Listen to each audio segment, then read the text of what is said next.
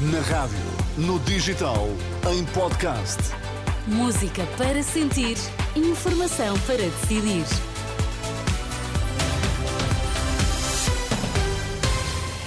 Notícias na Renascença, para já os títulos em destaque. Miguel Albuquerque confirma a renúncia ao cargo do presidente do Governo Regional da Madeira. Pinto da Costa vai mesmo recandidatar-se à liderança do Futebol Clube do Porto.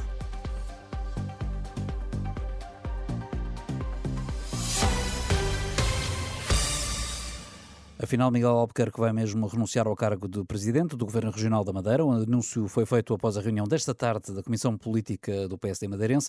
Albuquerque diz que segunda-feira vai ser indicado o nome do seu substituto. Para isso, vai reunir-se então o Conselho Regional Social Democrata. Deliberou-se neste seguimento convocar para a próxima segunda-feira o Conselho Regional do PSD Madeira, o qual aprovará o nome da pessoa que será proposta para liderar o Governo da Madeira que tem suporte na coligação, no quadro parlamentar, entre o PSD e o CDS, com apoio parlamentar do PAI. Esta é a solução que permitirá não colocar em causa a continuidade do caminho de sucesso que temos vindo a percorrer e a execução do programa de governo aprovado na Assembleia Legislativa da Madeira. Questionado pelos jornalistas porque é que mudou de opinião e decidiu demitir-se, Miguel Albuquerque responsabiliza o PAN. Quando eu disse que não me metia, tinha um quadro de estabilidade parlamentar que permitia governar. Como esse quadro se alterou, eu tenho que pensar na Madeira e tenho que pensar na estabilidade e no progresso do nosso povo.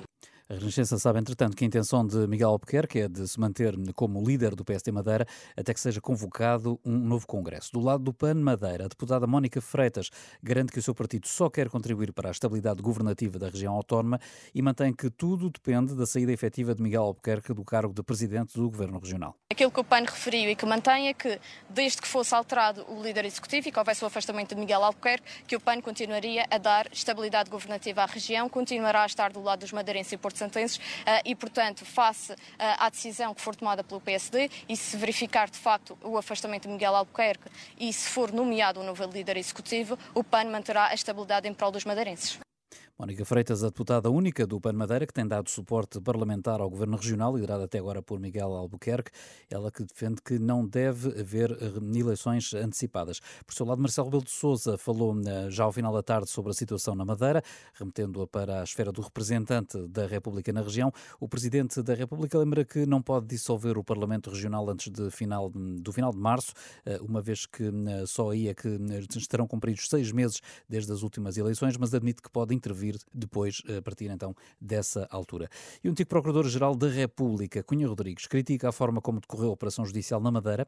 Em declarações eh, à Renascença, questiona o envio a partir do continente de quase 300 inspectores da Judiciária em aviões militares e garante que se ainda fosse Procurador-Geral da República não o teria permitido. Eu considero que o envio simultâneo para uma região autónoma de centenas de inspectores da Polícia Judiciária em aviões militares para a realização de buscas e a deslocação prévia de órgãos de comunicação social não podem ser justificados por motivos comuns de natureza processual e transparência e exigem uma explicação pública, cabal e urgente.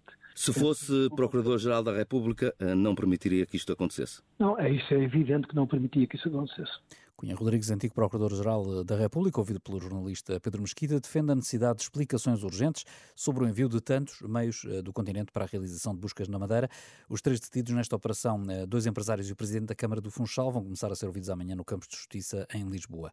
Já deu entrada no Tribunal Constitucional o pedido de fiscalização abstrata preventiva do diploma sobre a lei da nacionalidade. O Tribunal confirma ter recebido este processo enviado pelo Presidente da República.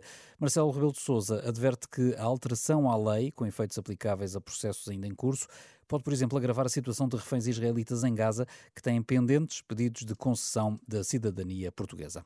Pinto Costa vai apresentar a recandidatura à presidência do Futebol Clube do Porto no dia 4 de fevereiro, com o lema Todos pelo Porto. Foi enviado o convite aos sócios e adeptos a estarem presentes no lançamento do projeto, a que chama de Porto Novo. Jornal Pinto Costa é líder do clube há mais de 40 anos. Às eleições que vão decorrer em abril, candidatam-se ainda André Vilas Boas e Nuno Lobo.